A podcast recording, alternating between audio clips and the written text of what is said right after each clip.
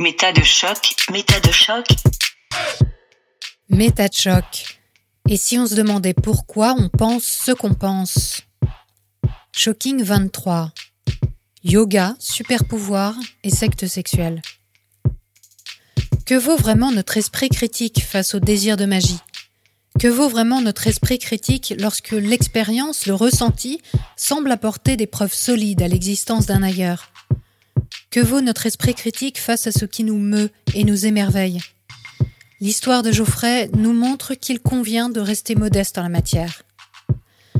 Porté par son idéal, il ouvre grand la porte à l'enseignement sacré de son maître. L'extraordinaire peut enfin se manifester, chéri, travaillé de toutes ses forces et porté par tous ses espoirs. Et qu'apparaît alors? Une coulée de boue, visqueuse et asphyxiante, la marque sournoise de celles et ceux à qui tout est permis et qui se permettent tout. Si vous n'avez pas encore écouté les trois premiers volets de cette saga, je ne peux que vous conseiller de commencer par le début. Pour les autres, attention, ce qui suit contient des propos choquants. Chapitre 4 La puissance de l'expérience.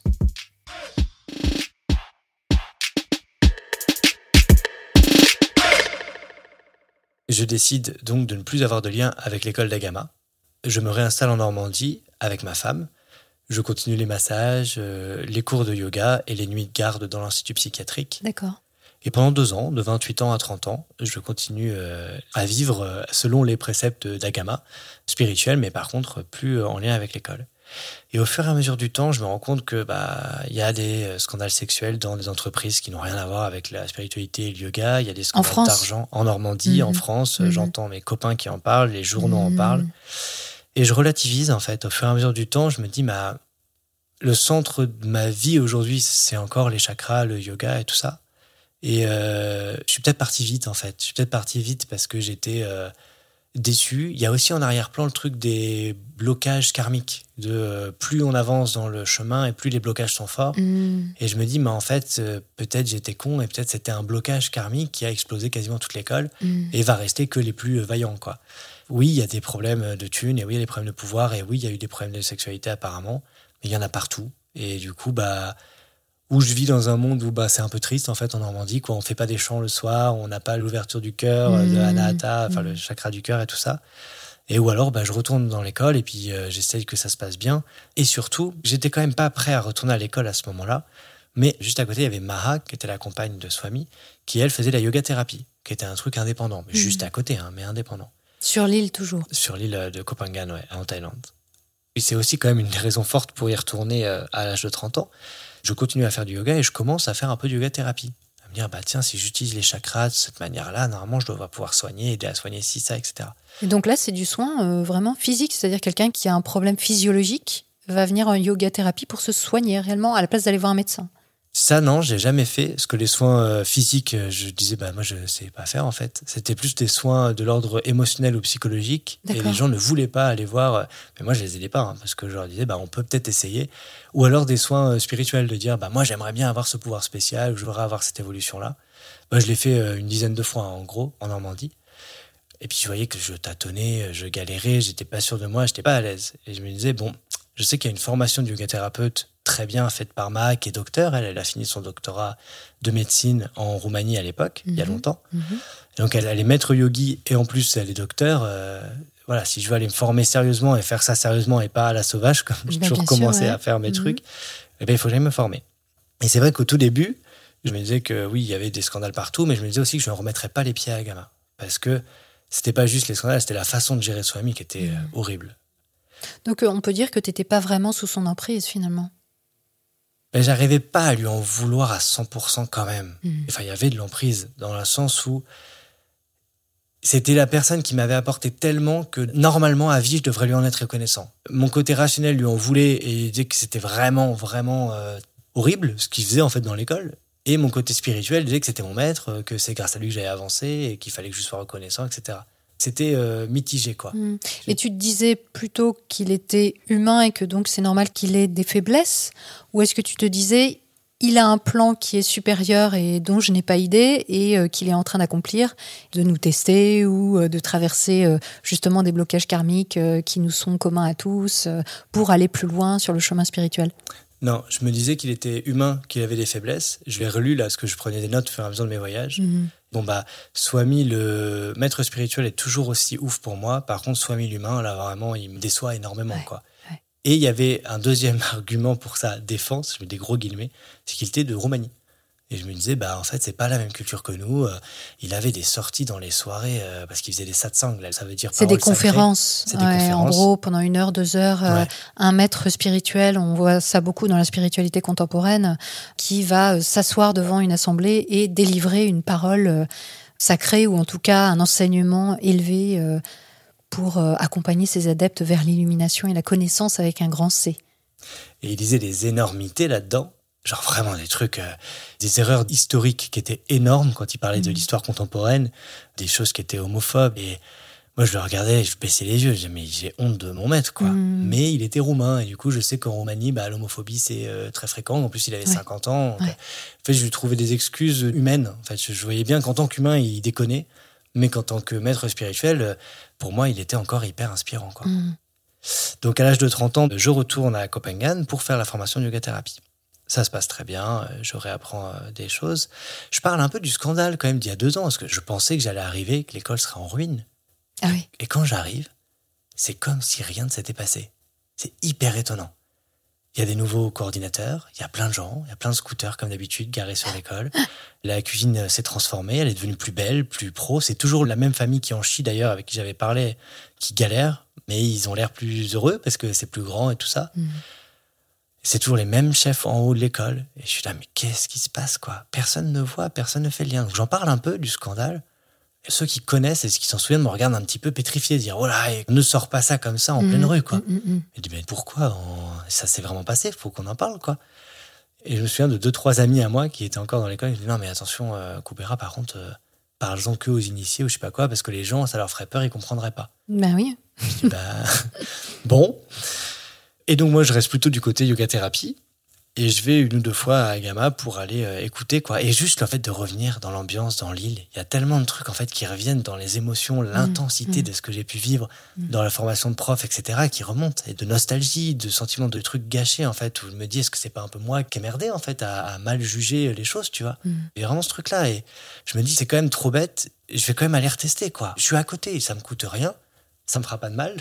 je vais aller retester, quoi. Et je m'assois à une euh, conférence de Swami, et là, je ressens des énergies comme j'en ai pas ressenti depuis des années dans mon corps. Ça monte au long de la colonne vertébrale, le- la Kundalini, Et oui. et je vis un état de transe euh, incroyable. Je m'en foutais de ce qu'il racontait, en fait. Juste sa voix, moi, les yeux fermés dans la pièce, Mm. j'étais en état de transe, quoi. Mm. Et ça fait un bien fou.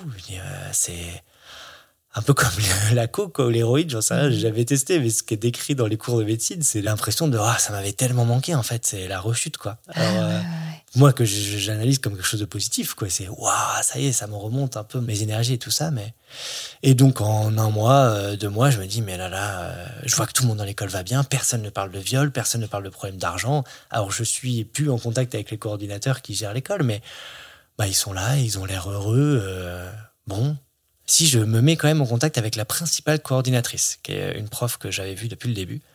Et euh, je lui demande si je peux aider et je deviens un peu son bras droit, son petit bras droit, mais quand même, tu vois, je fais juste des petites tâches, quoi. Donc je remets un pied dans le truc de coordination et les gens ont l'air cool, tout a l'air bien. C'est comme si c'était rien passé il y a deux ans, Mhm. vraiment. Dis, bon. Tous les vieux profs qui avaient râlé bah, sont plus là, donc je croise plus Eh de oui, voix forcément, dissonantes forcément. et je croise plus que des gens qui vont bien, tout ça. Et je me dis, bon, je reste très très éloigné de tout ce qui est sexualité là-dedans, parce que Mm. je sais qu'il y a des Mm. problèmes, des dangers. Mm. J'attends pas avoir l'argent de cette école, parce que je sais que c'est n'importe quoi Mm. là-dessus. Mais au niveau spirituel, ça va être cool. Donc je retourne euh, en Normandie et je dis à ma femme, allez, faut qu'on aille à Agama vivre ensemble, euh, au moins essayer, quoi, au moins se donner une chance. Vivre carrément, s'installer sur l'île. Ouais, s'installer, ouais. ouais. Ah oui, là, t'es complètement remonté à bloc, quoi. Ouais, ouais, ouais. Je me souviens plus exactement ce qui s'est passé cette année-là, mais je me suis dit, il faut donner vraiment une chance, ça peut marcher, c'est vraiment chouette en fait là-bas, malgré tous les problèmes qu'il y a. Quoi. Il y a des choses vraiment belles spirituellement. Ben, j'ai vécu ma première illumination. C'est ça qui s'est passé.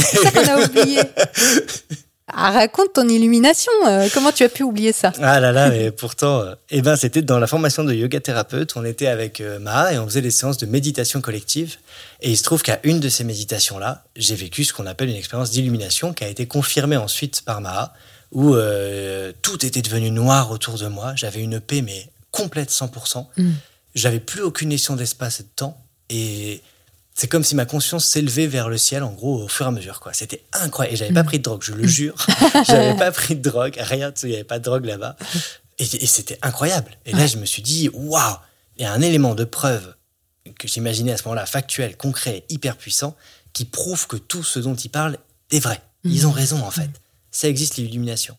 Donc tu as vécu ce sentiment de plénitude, de vacuité, d'union avec le tout, on peut dire. Ouais. Pendant combien de temps à peu près? Ça a dû durer, euh, c'était quoi, une minute, euh, trois minutes peut-être? Ah oui, c'est pas très long. C'est une mini illumination. Je suis déçue. Ah ouais?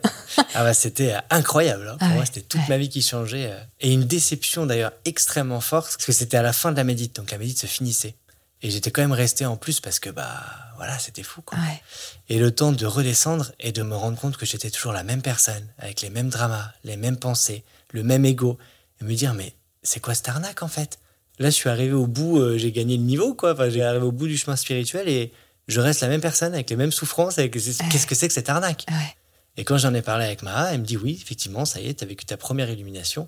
C'est qu'une première, et en fait, euh, ton ego changera tout doucement à chaque illumination que tu auras, et c'est un nouveau chemin qui démarre, et la vie spirituelle ne s'arrête pas à l'illumination. Ah. Bon. Et donc tu es devenu Kuberananda Eh ben non, ils m'ont pas donné Oh, Kuberananda. Pourquoi? Eh ben je sais pas. Et j'étais déçu. Je dis ça en rigolant, mais en vrai, je m'en foutais complètement. mais euh, je pense que ça dépendait plus du niveau de pouvoir que les gens avaient dans l'école. Ouais. Parce que, bon, ils donnaient aussi Ananda à des gens qui n'avaient pas vécu l'illumination, mais avec des guillemets. Qu'est-ce Ah que oui, c'est? il Qu'est-ce n'avait que pas vécu de, état? de, de moments d'extase, en Ouais, tout cas. Voilà. un état de transe et d'extase. Bon, ben là, je comprends mieux pourquoi tu as voulu convaincre ta femme d'aller carrément y vivre, quoi. Là. Et elle avait toujours voulu voyager, mais elle avait trop peur pour le faire. Et je me suis dit, bah voilà, au pire, ça marche pas dans la gamme, c'est pas grave. On aura fait un voyage Ouais. qui est quand même extraordinaire. Ouais. Et moi, ça va m'avancer et ça va permettre de pas aussi avoir à choisir entre ma femme ou l'école. C'était ça aussi. Ah oui, t'en étais euh, arrivé à, à ça. Bah oui, à me dire, moi, je ne quitterai pas ma femme, je pense. Mais du coup, ça veut dire que j'abandonne l'école, en fait, si elle ne part pas. Ah ouais, quand même. Et donc, en en discutant, elle dit, OK, on y va, euh, on part en voyage. Et donc, à 31 ans, je retourne dans l'école avec ma femme. Ça se passe globalement bien. Elle a fait sa formation de prof. Son rendez-vous avec Swami, Swami lui dit, je sais que tu es avec Kubera et que vous êtes en amour exclusif. Donc, euh, pas avec des amants, mais pour ton bien-être, ce serait bien quand même que tu aies deux amants. Ce qui a choqué ma femme. Mais à fond, elle est revenue, elle m'a dit, qu'est-ce que c'est que ce type? Mhm. parce qu'elle avait toujours été méfiante. Elle a toujours dit, Mhm. mais qu'est-ce que c'est que ce truc-là? C'est dangereux. Moi, j'ai pas confiance ni en l'école, ni en Swami, etc.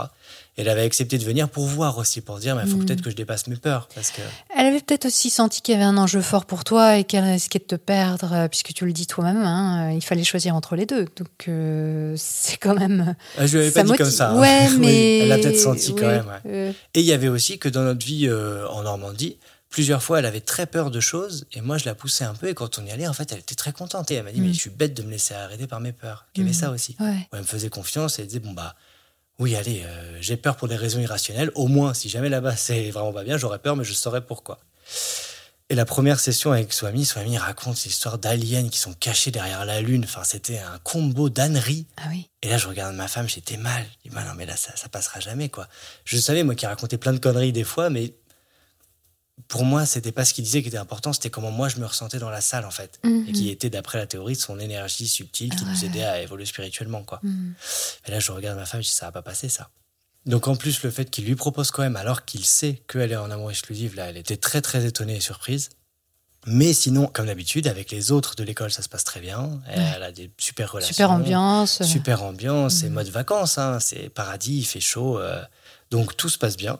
Oui, alors tu racontes ce grand départ en janvier 2018 avec ta femme en Thaïlande, où elle, elle va commencer un cours euh, niveau 1, euh, et c'est très axé sur le féminin. Donc euh, Ouais. j'imagine le côté féminin sacré qu'on retrouve beaucoup dans la spiritualité New Age, parce que finalement dans ton récit, on se rend compte quand même petit à petit que on se retrouve exactement dans les mêmes canons que dans la spiritualité occidentale contemporaine qu'on peut pratiquer en France ou ailleurs, malgré, comme toujours, j'aurais tendance à dire, la prétention de faire partie d'une lignée ancestrale. On voit bien que on est quand même bien loin d'une pratique euh, traditionnelle indienne, on va dire, hindouiste, euh, et que euh, bah, ça répond complètement euh, aux attentes des Occidentaux. J'imagine qu'il y avait Tout principalement des étudiants occidentaux Tout à fait. C'était les Occidentaux et c'était le paradoxe qui paraissait euh, hyper intéressant, c'était que ça se basait sur une tradition millénaire, mais qu'ils étaient modernes et progressistes, et du Ah. coup capables de s'adapter Ah. par rapport. euh, Ouais. Du coup, il y avait les deux en fait. Eh ben voilà, le New Age, c'est exactement ça. C'est c'est la compatibilité, la jonction, la réunion de euh, la sagesse ancestrale avec euh, les dernières découvertes, euh, même de la science. C'est comme ça que c'est vendu. Donc on est vraiment en plein dedans. Et toi, alors, tu décris des pratiques sur ton blog où, où tu expliques que tu vas faire euh, la posture du poirier pendant, euh, je sais pas 20 combien de temps, 20 minutes, 40 minutes, et que c'est ça qui t'est demandé Mhm. pour accéder à un niveau supérieur, donc une écharpe orange, etc., etc. C'est ça. Tu disais tout à l'heure que euh, ce qui est vendu, qui est donc euh, l'illumination ou l'ascension spirituelle, et puis à côté la pratique, il y a un énorme décalage. Mm. Et quand tu décris ça, tu dis euh, pour passer cet examen, je dois tenir euh, 20 minutes ou 40 minutes Mm. à faire le poirier. On se dit mais c'est c'est quoi le, le sens du truc quoi? Ça sert à quoi? Ouais. En quoi ça t'amène vers euh, une plus grande spiritualité? Alors, bon, bah déjà, réussir des choses euh, palpables, parce que la spiritualité, c'est difficile à définir, alors qu'un nombre de minutes dans une position, c'est plus facile. C'est vrai. Mais il y a aussi le fait que les durées augmentent avec les écharpes, donc on voit qu'on est de plus en plus fort.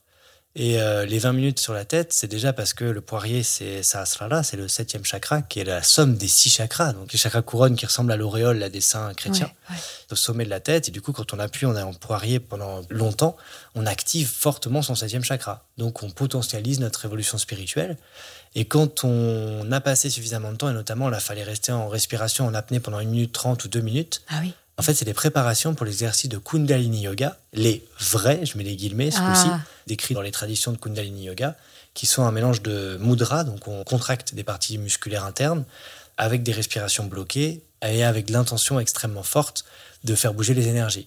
Et la pratique de Kundalini Yoga, d'après la théorie dans la gamma, hein, il fallait d'abord avoir purifié ses nadis, donc les canaux d'énergie, en faisant plein de petites pratiques, pas très fortes, et ensuite de plus en plus forte, de plus en plus forte. Donc quand je disais la pratique elle est frustrante, c'est le premier mois. Parce qu'après tu commences à faire des trucs très longs, très difficiles et tu rentres en transe. Donc la pratique c'est devient ça. plus intéressante quand C'est même. ça, c'est ça. Les respirations sont extrêmement puissantes, la méditation est forte, etc. Mm. Et donc c'était la préparation euh, pour pouvoir tenir au niveau de ton corps, pour pouvoir faire 5 heures d'affilée de Kundalini Yoga. Quoi, Ouais. En fait, c'est enivrant d'arriver Ouais. à se dépasser euh, à ce point, dans des postures totalement improbables et pendant un temps euh. Super long. Et c'est vrai qu'avec le temps, on rentre en état de méditation dans la posture, et là, ça devient beaucoup plus intense parce qu'on ressent tout un tas d'énergie, de mouvements, on fait attention à plein de petits détails dans le corps auxquels on faisait pas attention avant, donc on voit des effets qui sont pas ordinaires. Mhm. C'est pas des choses qu'on expérimente dans le quotidien.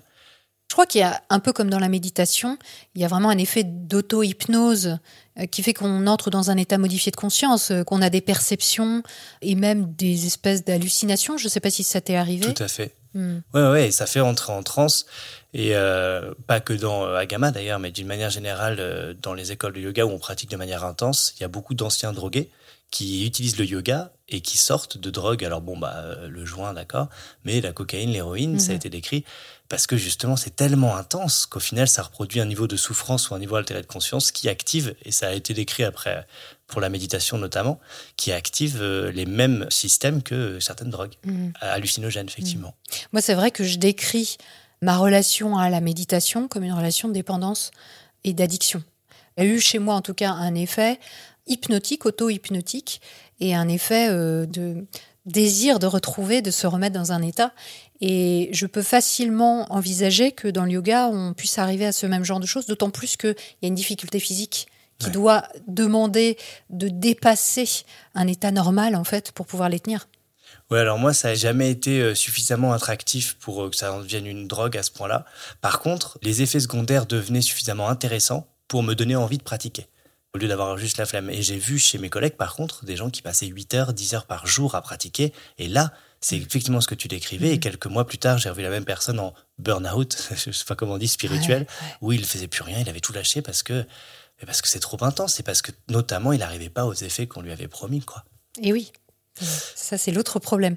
Comme tu disais, on avance euh, en intensité euh, et du coup, on tient les postures de plus en plus longtemps et des postures de plus en plus difficiles. Notamment, il y a la peacock pose où on est euh, sur nos mains et sur nos poignets uniquement. On a les coudes au niveau du nombril et on fait une planche en fait. hein. Tout le poids du corps est appuyé que sur le coude et les mains. Sans si les vous pieds. essayez à la maison, ouais, sans les pieds. C'est sans les pieds sur la tête, c'est vraiment juste sur les mains. Donc on tient 5-10 secondes, ça fait mal hein, aux poignets, aux mains. Et euh, dans les euh, textes, si on arrive à tenir 3 minutes, ça peut euh, soigner de n'importe quel poison. On devient immortel par rapport à tout ce qui est toxines et poisons. Pas mal. Et euh, c'est une pause que j'ai réussi à amener à 3 minutes. C'était euh, difficile. Maintenant, avec le recul, je me dis, il y avait un de mes profs qui était arrivé à 2 minutes 30 et qui avait arrêté parce qu'il s'était fait mal au poignet Mm. de manière irréversible. Il avait maintenant les poignets éclatés à cause de cette posture Wow. qu'il avait trop pratiquée. Mm. Et sur le coup, je me suis juste dit, ouais, ok, j'essaye 3 minutes parce que c'est un des trucs relativement accessibles. Alors, j'ai pas testé, j'avais pas euh, pris de poison après, donc j'ai pas pu tester l'effet paranormal, mais. Donc voilà, on peut aller loin, et euh, notamment le plus emblématique, c'est euh, le poirier. On est sur la tête et sur les avant-bras.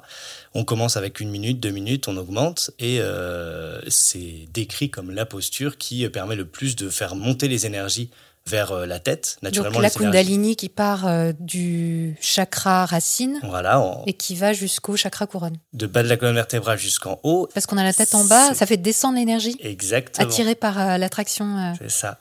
L'énergie descendrait dans les trois premiers chakras qui sont les chakras un peu basiques animaux. Et euh, quand on est la tête vers le bas, et ben hop, l'énergie descend vers la tête. Et puis en plus, bah, t'imagines au niveau euh, physique, le sang qui stagne au niveau de la tête, au niveau des sensations, c'est effectivement assez vite, euh, assez fort. Et euh, une des explications pour augmenter les temps, c'est qu'on augmente évidemment l'intensité, mais surtout on purifie les nadis. Donc les tout petits canaux d'énergie qui sortent des chakras et qui vont euh, distribuer l'énergie partout dans le corps. Il y a plein de petites impuretés qui sont dedans, donc on les purifie avec tout un tas de techniques, notamment le yoga euh, ésotérique, là, avec les postures physiques et les exercices de respiration. Donc on retient l'inspiration, on pouvait retenir jusqu'à deux minutes poumon plein et une minute poumon vide. C'est énorme. C'est beaucoup, ouais, effectivement. Et là, c'est des états modifiés de conscience qui apparaissent vachement vite, parce qu'on joue sur le taux d'oxygène dans le cerveau, donc euh, c'est Ouais. effectivement assez fort. Et en fait, ça, c'est le Hatha Yoga, donc le yoga euh, classique, où euh, on tient des postures euh, simples et de plus en plus compliquées, mais euh, toujours les mêmes. Et à partir d'un certain niveau, justement, quand on a assez purifié les nadis, on arrive au Kundalini Yoga. Donc, on va pousser extrêmement fort les énergies à l'intérieur du corps et activement provoquer des montées de Kundalini, donc l'énergie qui monte du bas vers le haut de la colonne vertébrale. Et ça, c'est hyper fort. C'est décrit comme euh, pouvant euh, brûler les nadis si c'est mal fait, etc., provoquer des handicaps, donc c'est vachement dangereux. Et nous permettre d'arriver à l'illumination, on est d'accord. Et voilà, et ça augmente x 10, x 100 euh, la rapidité d'évolution spirituelle et arriver vers l'illumination notamment, ou des super pouvoirs ou plein d'autres choses quoi. Ces techniques de Kundalini hyper secrètes, c'est juste euh, l'association de différentes techniques ensemble en fait, où on fait une posture particulière avec une respiration particulière et un mudra particulier. Les mudras, c'est trois grandes zones qui bloqueraient la Kundalini, le périnée, donc on contracte le premier chakra, le nombril, on a des techniques pour euh, l'équivalent de contracter euh, l'abdomen, et euh, le cinquième chakra au niveau de la gorge. Donc on a une technique pour, pareil, libérer l'axe. Et quand on fait un mudra ou les deux mudras, ou même encore pire, les trois mudras en même temps, plus une respiration hyper forte, Plus une posture euh, de plus folie. une posture de malade, bon bah là on a tous les points, quoi. on a 500% de bonus sur euh, notre évolution spirituelle, si tu veux.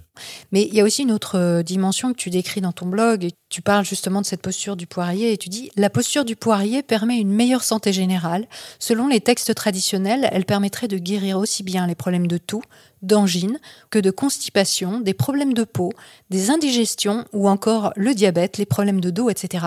Et c'est là qu'on voit que en plus, finalement, de cette ascension spirituelle, on a cet aspect santé Hmm. qui n'est pas anodin. Parce que ça veut dire qu'il y a des gens qui, effectivement, pensent que les postures de yoga à gamma vont les guérir de maladies. Et on peut imaginer que parmi les personnes qui se présentent à gamma, il y a des personnes qui sont désespérées pour des questions de santé aussi. Tout à fait. Je me souvenais plus du tout que j'avais écrit ça dans mon blog. Oui, parce que tu trouvais ça super Bah euh, de, de- de pouvoir euh, choses, euh. raconter ça à tes amis euh, restés en Normandie et qui, pauvres R, eux, ne savaient pas toutes ces choses Et t'es obligé d'utiliser les antibiotiques, les trucs Mais de, oui. de- de préhistoire, quoi. Ouais. Ouais. Ah la vache. Ah bah oui, les textes dans nos cours, les textes sur les effets bénéfiques sur la santé, ça prenait une page et demie à chaque fois. Ouais. Chaque asana. Et un asana, c'est une posture. C'est une liste sans fin de bienfaits, quoi. Et plus on avançait dans les niveaux, plus on faisait des postures difficiles et plus la liste s'allongeait. hein. Et alors, toi, qui venait d'études de médecine quand même, où tu avais bossé comme un malade et où tu avais de bons résultats, tu apprenais bien, tu étais un bon élève. Tu en pensais quoi de ça? Ça a évolué avec le temps. Au début, je regardais la liste longue comme le bras de choses très différentes, euh, en rigolant un peu quand même les premiers mois. Ça, moi là-dessus, ben, j'avais déjà eu l'effet avec Kundalini Yoga où euh, il y avait le kriya pour te soigner le foie, etc. Où même mon prof de l'époque souriait un peu en disant que c'était pas non plus euh, bon. Fallait prendre avec du recul. Et plus j'avançais dans l'école, et plus je sentais mes énergies, mes chakras, et plus j'avais l'impression de voir des effets concrets et palpables, et plus je me disais, bah c'est peut-être vrai en fait. Peut-être ça fonctionne. Mhm. Et de son côté, ta femme, elle, raconte aussi, puisque c'est un peu un blog écrit de main, ses propres expériences. Et euh, il y a cette première formation avec le côté féminin, et puis les postures de yoga qu'elle commence à apprendre, etc.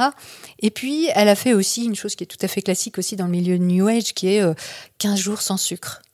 Alors, oui, bien sûr, le sucre peut être problématique pour la santé, ça c'est évident. Mais euh, c'était assez euh, intéressant pour moi de voir que vous cochiez tous les deux un peu toutes les cases au bout d'un moment, quoi, de euh, tous les passages par lesquels il faut passer quand on est dans la spiritualité. Complètement, complètement, on était dedans. Hein.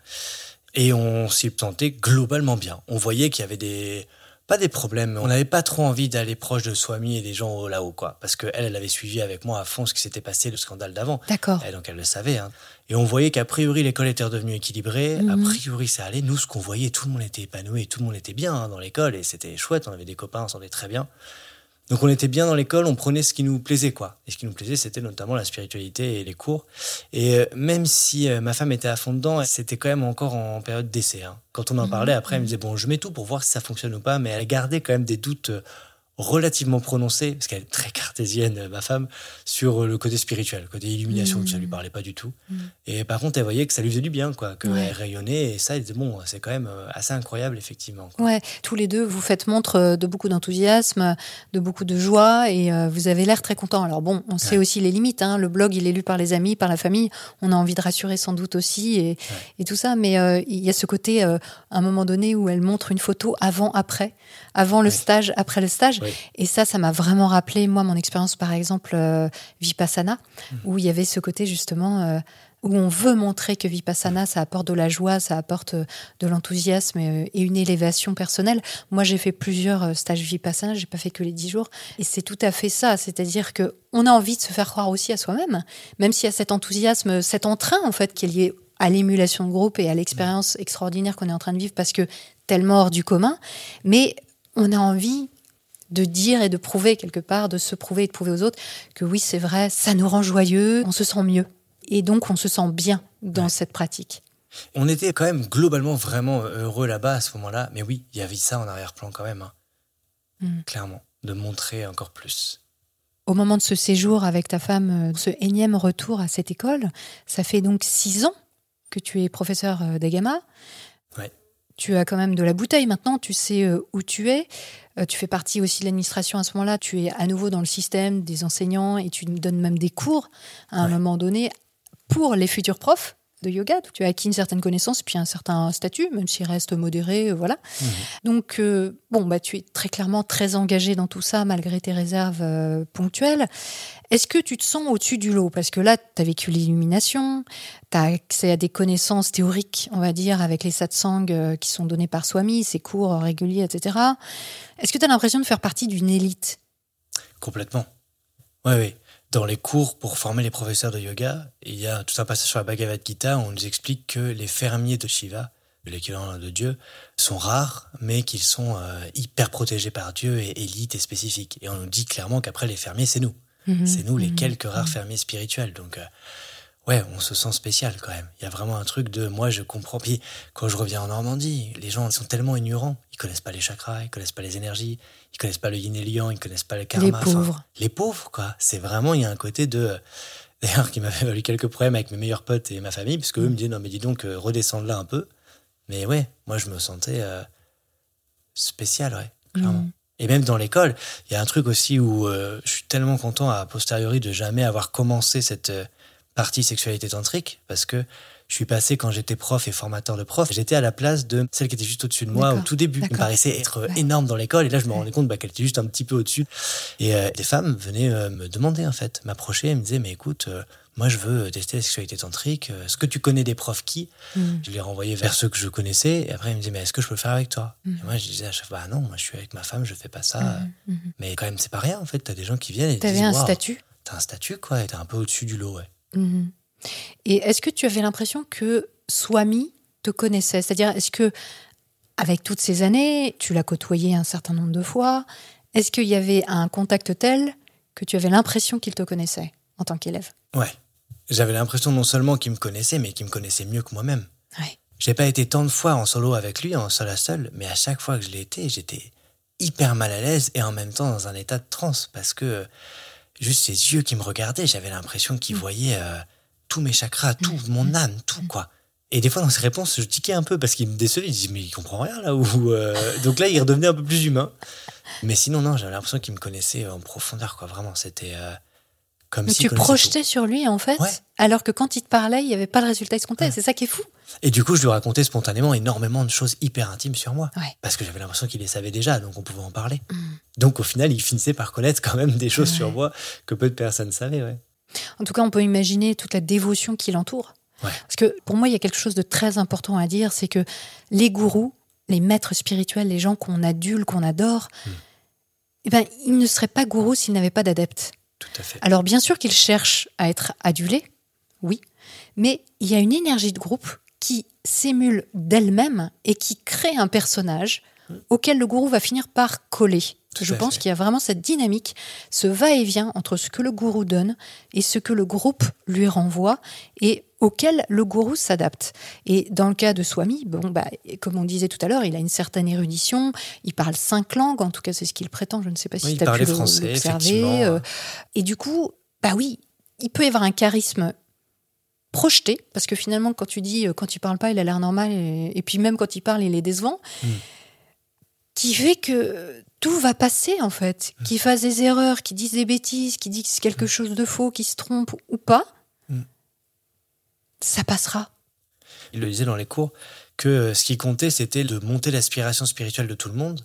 Un gourou, ça a aidé euh, pour euh, avoir plus d'aspiration.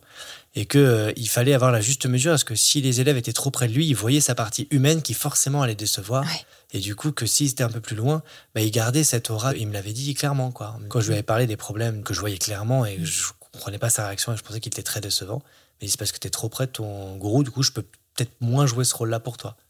C'est ça qui est extraordinaire, c'est que il dit là une vérité. C'est tout à fait vrai. Par exemple, les fans de stars, euh, je ne sais pas, de chanteurs de rock, euh, bah, si on s'approche de la personne, elle tombe de son piédestal. euh, voilà, elle est humaine, elle a ses travers, et, et c'est normal. Ou pas normal d'ailleurs, dans certains cas, bien entendu, des choses extrêmes qui se passent dans ces milieux-là. Mais il te dit quelque chose qui est vrai, qui devrait te faire dire, bah, du coup, c'est vraiment quelqu'un de normal. Ouais. Mais en fait, au contraire, ça va te renforcer sur l'idée de donc, il est spirituel, il sait, Il maîtrise. il maîtrise, il a une vraie connaissance de l'humain. Et oui, il a des faiblesses comme tout le monde parce qu'il est dans une incarnation humaine, C'est ça. mais il a cette essence divine qui, émane de lui Mm. et dont je peux jouir et bénéficier. Et il est là pour ça. Tout à fait. Tu l'as très bien dit. C'est Ouais. exactement ça ce qui se passe dans la tête à ce moment-là. ouais. Donc, finalement, tous les écarts, toutes les erreurs sont justifiées. Il n'y a Ouais. aucune raison de sortir de ce raisonnement-là. Ah, il faudrait vraiment quelque chose de très grave, quoi.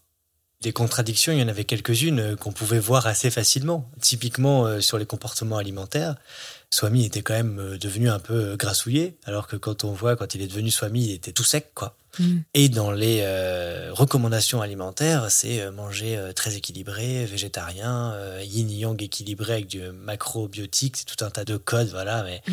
en gros, ça fait que plutôt on a tendance à maigrir qu'on a tendance à grossir, quoi. à Oui, parce de- que c'est plutôt des fruits, des légumes. Ouais.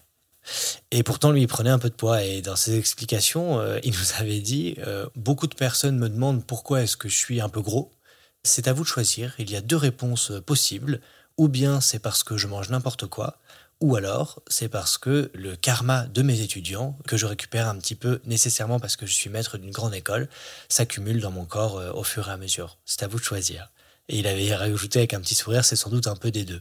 Mhm. Ouais, la petite pirouette, hein, toujours. Et on parle de comportement alimentaire, euh, il y a quand même des particularités chez Agama. Il y a euh, le jeûne qui est quand même assez encouragé. Ça, c'est pas anodin, parce qu'on sait que le jeûne, ça peut être très dangereux quand même pour la santé. Les diètes macrobiotiques, comme tu disais, donc une alimentation assez particulière avec du riz complet. euh, enfin bon, c'est assez codifié. Et puis il y a aussi, on retrouve euh, les différences hommes-femmes. Donc euh, avant les règles, euh, pour ne pas saigner. Alors je sais pas si- comment ils voient qu'on va pas saigner euh, pendant ces règles. Bah, Ou alors on arrête d'en avoir, ce qui est possible aussi. Alors en médecine, ça arrive, hein, les aménorrhées, donc l'absence de règles, ça peut être dû à des maladies, ça peut être dû à euh, une trop faible alimentation, justement. Exactement. Ou un trop C'est gros de pas un bon signe. Voilà, c'est plutôt pas un bon signe, Mhm. effectivement. Mais euh, dans la théorie euh, du yoga, l'énergie vitale qui fait ta longévité et combien de temps tu vas vivre sur cette terre, c'est accumulé dans le sperme par les hommes et dans les règles par les femmes. Et du coup, bah, les hommes peuvent faire l'amour mais ne doivent pas éjaculer pour garder leur énergie vitale. Et les femmes, les saignements ne sont pas naturels, les femmes ne devraient pas saigner, mais notre alimentation désordonnée euh, de Kali Yuga, c'est l'âge sombre, parce qu'il y a quatre âges euh, tous les 12 000 ans, bref. Et donc là, on est dans le Kali Yuga. Tout est anormal et du coup, les femmes saignent, mais elles ne devraient pas saigner. Et ça, t'en pensais quoi encore une fois? Moi, je, je, je reste vraiment très circonspecte, euh, très étonnée, quoi. Tu vois, t'as quand même fait des études, tu sais ce que c'est que les règles, tu sais ce que c'est que le sperme et comment il se fabrique. Comment tu peux adhérer à ça? Je j'hésitais, je laissais le bénéfice du doute. Je me suis jamais dit c'est sûr ça va marcher, c'est sûr c'est ça. Surtout pour les règles. Autant bon le spermatozoïde qui donne la vie, qui crée un truc un peu chelou qui fait que ça fait un enfant. Bon allez au niveau mystique euh, peut-être autant les règles. Je voyais vraiment pas pourquoi l'énergie vitale serait là. Mm. Mais euh, j'y croyais euh, modérément quoi. Je, je voyais d'autres intérêts à être continent par exemple à pouvoir faire l'amour sans éjaculer. Et puis les profs avec qui je discutais qui étaient un peu plus élevés que moi me disaient bon ça ils y croyaient eux-mêmes pas Ouais. trop trop Il y a du cherry picking. On prend ce qu'on veut, ce qui nous arrange. Mais j'avais quand même envie d'y croire parce que, vu que tout le reste me paraissait cohérent, eh ben, il fallait lui donner sa chance, quoi. Ce que je me disais depuis les 80% de ce que j'entends est vrai. Ouais. Donc les 20% que je maîtrise pas, bah, je lui fais confiance. Ouais, je comprends. comprends. ça Ouais. l'idée. Mhm. Il y avait quoi d'autre comme euh, contradiction parmi les choses que tu as vécues sur place? Oh bah dans les contradictions, euh, le fait d'être euh, très euh, rigoureux et pur dans sa vie de tous les jours euh, pour être un grand yogi et que Swami passait des soirées à regarder des films, euh, c'était de connaissance notoire. hein. Des gens autour de lui, toute l'école ne savait pas ça, mais moi je le savais par euh, mes amis et coordinateurs que lui son kiff c'était de regarder des films euh, posés devant la télé, ça faisait pas trop maître yogi quand même, moi je trouvais, mais bon. Après il disait que c'était pour analyser, pour pouvoir ensuite avoir une banque de films qui correspondaient à des chakras euh, particuliers. Bon. Ah oui Et il avait fait une banque de musique que j'ai toujours sur mon ordinateur. hein. T'as tout un tas de musiques différentes qui activent certaines chakras. Bah. Il est professionnel dans son métier. Voilà. Donc Il en fait, c'était très professionnel. Mm. Et de manière plus générale, il n'y avait pas le droit à la viande dans le campus. Les gens pouvaient manger la viande, mais à l'extérieur, hein, dans le campus, il n'y avait pas de viande, il n'y avait pas de tabac, il n'y avait pas de drogue. Et quelle ne fut ma surprise quand, euh, en fin d'année, là, juste avant que je reparte, j'ai un de mes euh, amis de yoga thérapie, on était tous devenus yoga thérapeutes du coup, de cette formation-là, qui me dit Est-ce que ça te dit de venir vendredi soir avec moi? Je fais une soirée euh, LSD. Euh, Je le regarde, je dis pardon. tous les maîtres et tous les profs étaient hyper clairs là-dessus. Euh, les drogues peuvent faire atteindre de manière artificielle des états de conscience altérés, mais qui ne sont pas contrôlés. Et samadhi, c'est un état de conscience modifié, contrôlé. mhm. Donc ça rentre pas dans la définition de samadhi. Donc les drogues ne sont pas bien, en gros. Je dis mais qu'est-ce que tu fais? Il me dit non mais je te propose parce qu'on se connaît bien et voilà tu gardes ça pour toi. Mais euh, le répète pas dans un podcast euh, écouté par plein de personnes évidemment. et je vais euh, prendre euh, du LSD euh, avec notamment Swami et Mara. Waouh Et alors là je tombe des nues. Je dis mais bah non c'est pas possible. Enfin Swami il est très clair dans ses cours. Il est complètement contre les drogues. Et là mon ami se met à se marrer. Il dit oui mais entre ce qu'il dit dans les cours et ce qui se passe en vrai des fois tu sais euh, voilà quoi. Alors j'aurais peut-être dû y aller pour voir en fait Pour voir de tes yeux. Je restais vraiment sur le cul là, en disant, euh, là ça commence à franchement euh, ressembler à du foutage de gueule encore plus quoi. Mm.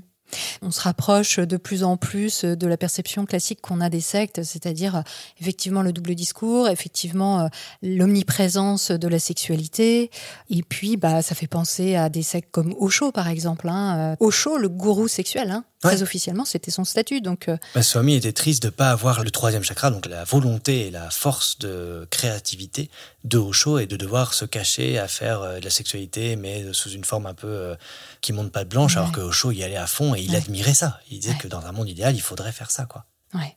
Sauf que bah, ce qu'il avait peut-être perdu de vue, c'est que Osho, il officiait à une période et dans un pays et dans un État, surtout des États-Unis, qui le permettait, alors que Swami, euh, bah, lui, euh, il avait trouvé un bel Éden euh, en Thaïlande, mais il y avait quand même des limites. Dans les années 2010, on n'est plus dans la même histoire que dans les années 80. Une des références également, c'est Maharaji Mahesh Qui est le créateur de la méditation transcendantale, qui est une secte euh, très connue, euh, qui a inspiré les Beatles, mais aussi qui continue d'inspirer David Lynch, qui est euh, une des figures de proue de ce mouvement, et qui est une fraude notoire, ce yogi. C'est-à-dire qu'il se prétend lui aussi d'une lignée ancestrale, etc. Et lorsqu'on creuse, et il y a eu des enquêtes de fait sur ce fondateur de la méditation transcendantale, on voit qu'il a créé de toutes pièces cette fameuse lignée de yogi et qu'il a inventé euh, toute une croyance euh, qui s'appelle donc la méditation transcendantale et qui en plus draine euh, des millions et des millions de dollars avec la promesse de faire voler les yogis, etc. Enfin, il y a un documentaire là-dessus qui est assez fameux et assez savoureux dont je mettrai la référence dans les ressources. Hmm. Donc, il se revendique aussi de ce yogi. Bah, tout à fait. Euh, dans notre formation de prof, euh, une des méditations qu'on apprenait, c'était la Aum méditation, qui était clairement un plagiat de la TM, de la méditation transcendantale.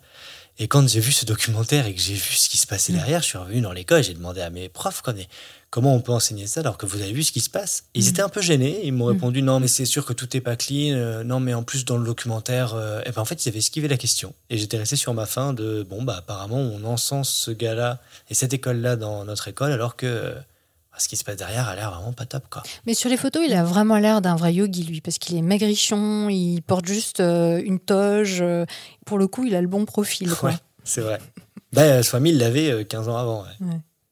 Mais bon, c'était pas ta préoccupation. Toi, tu étais bien, tu avais une bonne expérience, et tu étais là pour un an et demi. Oui, c'est ça. Ça faisait six mois que j'étais ici.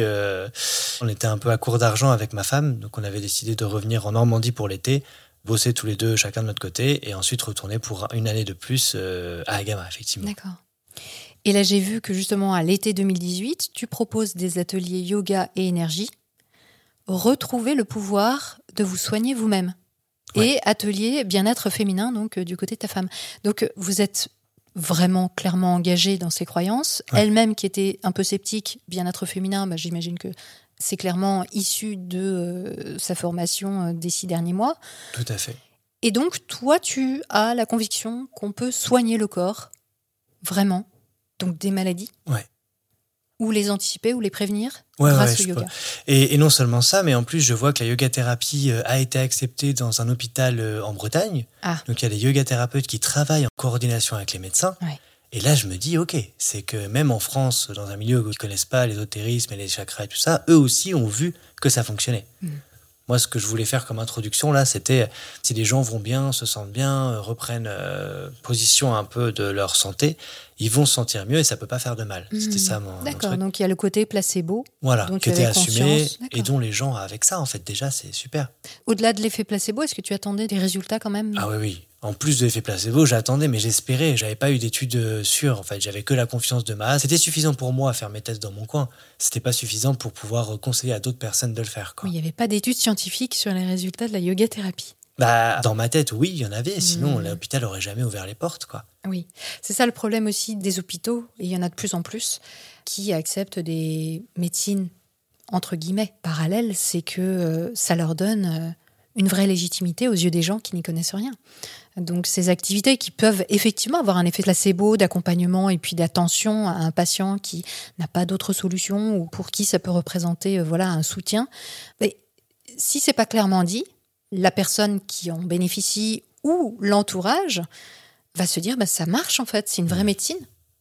Moi, de mon expérience, ça avait l'air de fonctionner. C'est ça, c'est la force de l'expérience. Et encore une fois, on est bien loin de ce que la science peut euh, observer et euh, prouver, puisque la science, elle, elle va se fonder sur des échantillons euh, avec un grand nombre de personnes pour vérifier si oui, il y a une systématique, si oui, ce médicament fonctionne à grande échelle, ou si c'est le fruit du hasard, tout simplement, ou l'effet placebo, qui effectivement a un réel effet.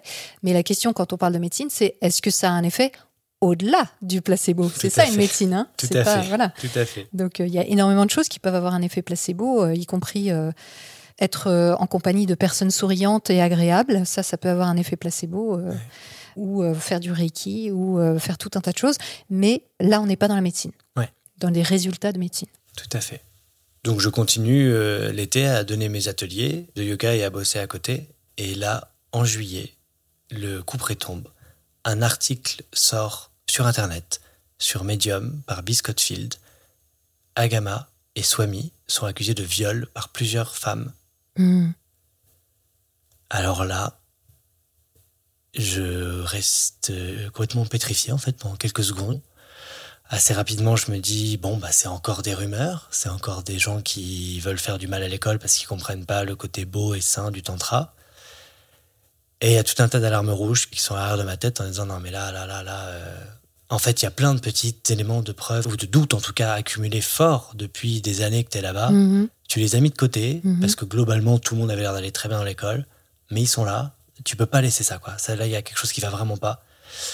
Il y avait tout un processus de c'est pas possible en moi, et un autre de bah si. En fait, c'est juste la continuité de plein de petites alarmes rouges que tu avais déjà vécues euh, de trois ans avant à toute petite échelle.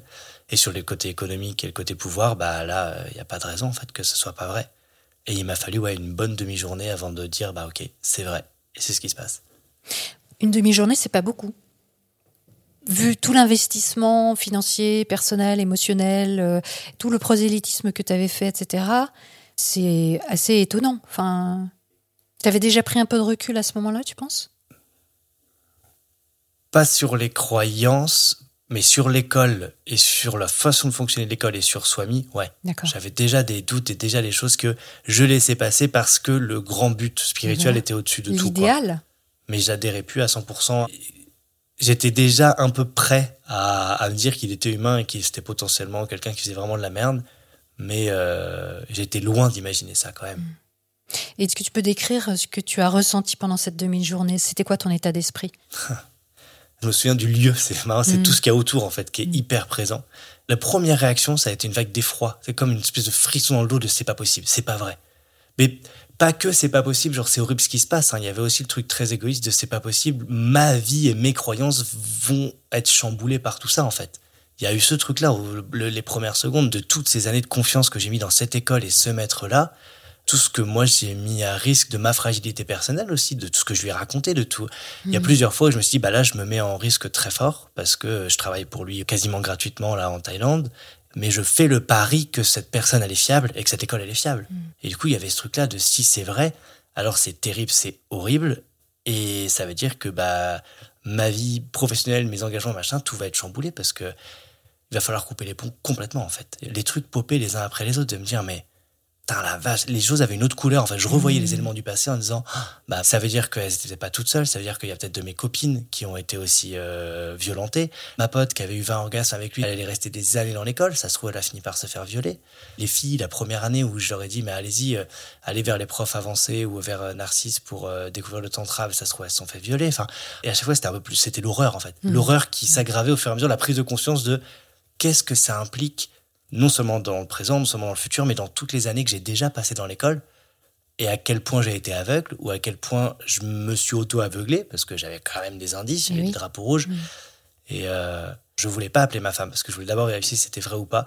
Une demi-heure plus tard, ma femme m'appelle, elle est en larmes, et qu'est-ce qui se passe, c'est quoi, est-ce que c'est vrai, c'est pas vrai, qu'est-ce qui se passe, je dis, je sais pas, faut qu'on aille regarder. Qu'est-ce qu'on fait? Qu'est-ce qu'on fait? Parce que oui. normalement, deux mois après, on y retournait pendant huit mois, et on allait être encore plus dans le cœur de l'école.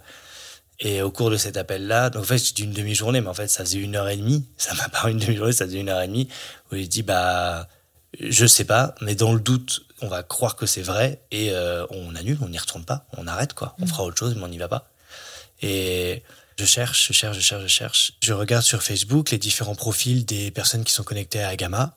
J'essaie de comprendre et je tombe sur le profil Facebook d'une ancienne euh, coordinatrice que je connaissais personnellement qui écrit sur son mur Je fais partie, je suis une des trois femmes qui a témoigné contre Swami et contre l'école d'Agama, contre Swami pour viol. Je suis une des trois femmes. Mm. Donc bah là, le doute n'est plus permis. Je comprends que si elle dit vrai, les deux autres ont dit vrai aussi. Et que là, il... Et, et que là, tout est en train de s'écrouler en fait. Tout est en train de s'écrouler autour de moi, mes croyances, la confiance que j'avais redonnée à Swami, à Gamma, malgré tout ça. Et là, je repense à toutes mes copines en fait, qui étaient dans l'école, qui, Mhm, mhm. bah, qui avaient l'air d'aller bien, que tout se passait. Je repense à mes premières copines de, du teacher training en disant, mais attends, mais moi, je... elles m'ont dit qu'elles avaient couché avec lui, qu'a priori ça allait bien, mais j'en sais rien en fait. Je... on- Elles m'en ont jamais reparlé. Mm. Je repense à une femme qui est partie euh, il y a 6-8 mois de l'école en laissant un post Facebook qui, à l'époque, m'avait heurté.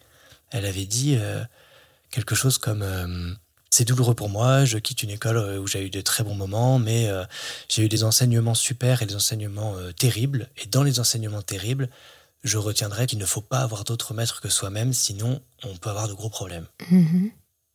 Bon, moi, je la connaissais pas plus que ça, mais bon, je- elle était super sympa au centre de l'école, à faire plein de choses adorables, souriantes et tout ça. Donc, sur le coup, son poste, bon, j'avais un peu bugué, puis je me suis dit, bah, je, je sais pas pourquoi elle dit ça, etc. Et donc là, j'y repense tout de suite. Je lui envoie un message privé. Je, je lui ai pas demandé, en fait. Je lui ai dit, je viens de voir ce qui s'est passé dans Agama.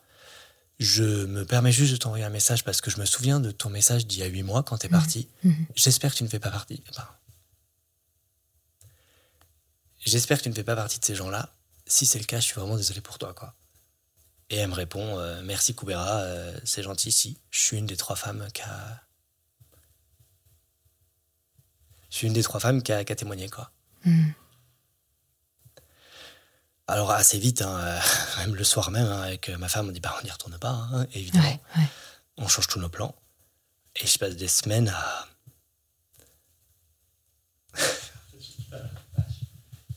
je passe des semaines à, à- à chercher qu'est-ce que j'ai loupé en fait, quoi. Qu'est- Qu'est-ce que j'ai raté quand j'étais. Qu'est-ce que j'ai raté quand j'étais dans l'école qui a fait que ce qui était un paradis globalement pour moi a pu être un enfer pour elle, quoi. C'est. Et puis jour après jour, bah, des, des fois j'y crois plus. Je me dis mais non, c'est pas possible, c'est impossible quoi. Et puis implacablement, elle, a- enfin, je relis l'article, je, je- Mhm. ça, dure une demi-seconde ce truc-là, quoi. Dire mais si, si, si. C'est ce qui s'est passé. Donc je contacte mes autres potes. euh, Il y en a pas d'autres femmes qui sont euh, connectées par ça. Et là, petit à petit pendant l'été, je vais détricoter, je vais commencer à détricoter, à essayer de comprendre en fait qu'est-ce qui s'est passé, qu'est-ce que j'ai loupé. Et là, ben, on, on l'a bien vu. En fait, il y avait plein de choses déjà Eh que oui, j'avais eh vues oui. et Énormément. que et qui étaient passées à côté. Enfin, je, je- j'y repense. En fait, tout ça me revient et je me les prends dans la gueule les uns après les autres. Je me dis Mhm. mais la vache, ah, mais la vache, mais ça aussi. Ah, mais ça, mais en fait, j'étais complètement débile. euh. Il y avait tout ça, quoi. Je, je- je- comment j'ai pu zapper, quoi, passer à autre chose et me dire que parce que 99% de l'école avait l'air d'aller super bien, mais il y avait Mhm. peut-être Mhm. 1% qui était en train d'en chier euh, grave à côté, quoi. Et ça, ça a été même dans les semaines qu'on suivit, hein, où en fait, au fur et à mesure, c'était dans les discussions sur Facebook, il y avait plein de groupes, et puis ça partait dans tous les sens hyper émotionnels, évidemment, entre euh, les gens qui avaient été traumatisés et qui défendaient ça euh, comme elles pouvaient, les gens qui étaient pour l'école et qui agressaient, et puis moi au milieu, en train d'essayer de dire, bah, la position que j'ai gardée pendant plusieurs mois, c'était tout ce qui est le chemin spirituel, c'est exact. Par contre, le mec est un enfoiré. Mhm. Parce qu'il n'a pas arrêté de nous le dire. Moi, je ne suis qu'un des vecteurs de transmission Oui. de quelque chose de divin. Donc, ce qu'il transmettait était tout à fait vrai, dans ma tête encore. Mais lui-même était un enfoiré, était un violeur, et euh, son école était euh, bah, un, un mécanisme de facilitation où il y avait d'ailleurs d'autres profs avancés qui faisaient les mêmes euh, horreurs. Oui, donc tu voulais quand même sauver les meubles. Mais parce que pour moi, c'était ma croyance. Et en Mhm. fait, rien que de dire ça, on se prenait des choses hyper fortes, émotionnelles de tous les camps. En fait, les choses étaient hyper intenses. Donc, je discute quand même avec les gens de l'école. L'essentiel des gens de l'école partent, hein, euh, Ouais. partent avec perte Mhm. et fracas en, à, à voix Là, c'est l'énorme scandale parce que c'est dans la presse, quoi. Là, c'est l'énorme scandale. Ça fait des relais dans la presse. C'est repris par le Guardian. euh, C'est ça. Et j'apprends par les coordinateurs euh, qu'en fait, il y avait en ce moment même une investigation interne des gens d'Agama, hein, Mhm. parce qu'ils avaient récolté des témoignages d'abus sexuels alors pas de viol, la notion elle est fine, hein, surtout quand il s'agit d'un prise mentale et ça, mais bon, d'abus sexuels dans l'école. Et ils en étaient à 30 femmes qui avaient témoigné depuis quelques années, hein, quelques années seulement, En interne. en interne. Mm. Alors des femmes qui avaient quitté l'école et qui, quand elles avaient entendu parler par potes, parce qu'on se connaissait un peu tous dans l'école, qui avaient cette enquête-là, qui avaient accepté d'écrire à, à ces gens-là pour dire non, non, moi je suis parti pour cette raison-là, etc. Quoi. Cette enquête ayant été mise en place à la suite des révélations euh, Non. en parallèle. En parallèle. C'est ça qui est assez incroyable Ah oui. et qui a créé pas mal de confusion même dans l'école et ils ont joué là-dessus. C'est que euh, il y a 30 personnes qui en parallèle dans l'école étaient en train de dire Swami et les gens autour de lui, les plus haut placés, oui, Muktananda et les autres, il y a eu des abus sexuels à répétition, il faut que ça cesse. Mm. On est pour Agama, c'est Eh oui, hein. bien sûr. on aime bien tout ce qui est spirituel et tout ça, mais ça, faut que ça cesse. Mm. Ils avaient été demandés, les gens qui m'ont dit ça, hein, donc des gens en qui moi j'ai confiance m'ont dit ça, ils avaient été demandés à Swami et à l'organisation de travailler là-dessus. Ils s'étaient heurtés à un mur, hein. il n'y avait pas une réponse, rien. Ils s'étaient démerdés dans Comme leur coin, d'habitude. comme d'habitude, dès que ça touchait à ce genre de problème. Swami, à partir de maintenant, on va l'appeler Narcisse, parce qu'en fait, son prénom c'est Narcisse. Ouais. Et Swami, Narcisse c'était- Tarko de son vrai nom. Voilà. Et Swami, c'était quand même un gage de respect, en fait, aussi. hein. Ouais, Donc, euh, c'est Narcisse. Mhm. Moi, j'ai continué à garder mon surnom Kubera, d'ailleurs. Je repense à ça, parce qu'on en a parlé plusieurs fois. Mais parce qu'en fait, avec les années, c'était devenu beaucoup moins sacré. Je m'en servais pour jouer à des jeux vidéo, je m'en servais pour faire tout un tas de conneries. Et du coup, pour moi, Kubera est plus lié avec lui. Et c'est une partie de mon histoire, en fait. Mm. Et il y a plein de trucs super cool que j'ai vécu dans cette histoire-là. Et je me dis, ben non, il va pas me priver de ça, en fait. C'est... Mm. Je me réapproprie ce truc-là, en fait. Et ça a plus de lien avec lui. J'y pense parce que du coup, pour les prénoms. Mhm. Et du coup, Narcisse a rien voulu savoir, a rien fait de cette enquête-là. Donc, quand les personnes qui menaient l'investigation dans Agama ont vu les accusations de viol qui étaient faites sur euh, Narcisse, et que bah, c'était légitime, que c'était des vraies accusations, qu'ils connaissaient en plus les personnes. Si moi je les connaissais, eux les connaissaient euh, forcément. Et ben ils ont euh, ouvert à tout le monde les 30 accusations d'agression sexuelle de ces femmes-là. Mm. Et ça, c'était dans les dix dernières années. Sauf que ça fait euh, 20 ans, 30 ans. Ça fait au, au moins 15 ans qu'il était dans l'école et avant, 7 ou 8 ans qu'il était en Inde, au moins. Ouais. En fait, euh, quand on creuse l'histoire, euh, on s'aperçoit qu'il y a des informations euh, dénichées par des journalistes et qu'on peut trouver facilement sur Internet quand on cherche. C'est qu'en réalité, déjà en 2007, il y avait des problèmes d'abus sexuels, des problèmes de détournement de fonds, des problèmes de viol, etc., etc.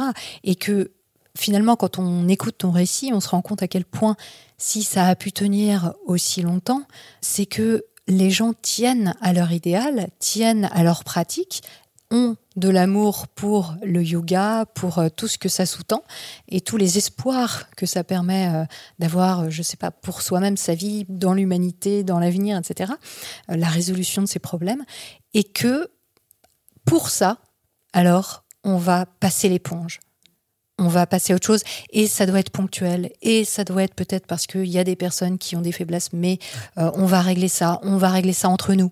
Et puis évidemment ça n'arrange rien le fait d'être en Thaïlande. Parce qu'en Thaïlande ça n'a rien d'anodin. Et on comprend bien que Narcisse Tarko ait pu choisir ce pays. Il y a une loi très très particulière qui fait que au-delà de trois mois après les événements de viol il y a prescription. Ouais. Donc une personne qui se fait violer, si elle ne va pas déclarer ce viol dans les trois mois, elle ne peut rien faire. Rien ne peut être intenté contre le violeur. Ce qui est quand même assez extraordinaire si on y pense dans un pays comme la Thaïlande. Le nombre de femmes qui doivent être abusées au quotidien grâce à cette loi, c'est quand même assez extraordinaire. Là, on voit bien euh, l'impact euh, du pouvoir des hommes sur les femmes, euh, en l'occurrence. Mais dans le cas précis d'Agama, on comprend bien le bénéfice que ça Ouais. peut avoir et le fait que, bah oui, peut-être qu'il y a eu des scandales qui se sont accumulés dans l'école, mais il pouvait pas sortir au grand jour, Mm. puisque la loi ne pouvait Ouais. pas le poursuivre. Et comme par hasard, évidemment, quand l'article est sorti, euh, Narcisse a disparu pendant trois mois Mhm. de l'île. Il s'est bien assuré qu'il n'y avait pas de plainte portée.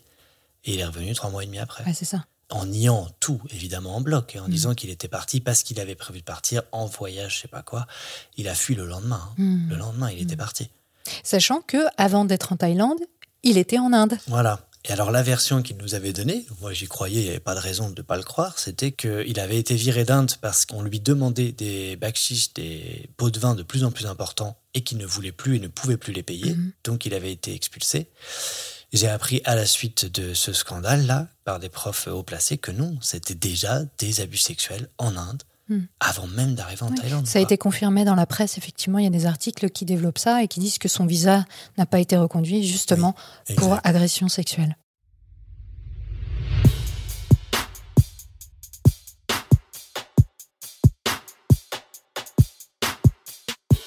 Vous pouvez retrouver les ressources en lien avec ce qui vient d'être dit sur le site métadechoc.fr.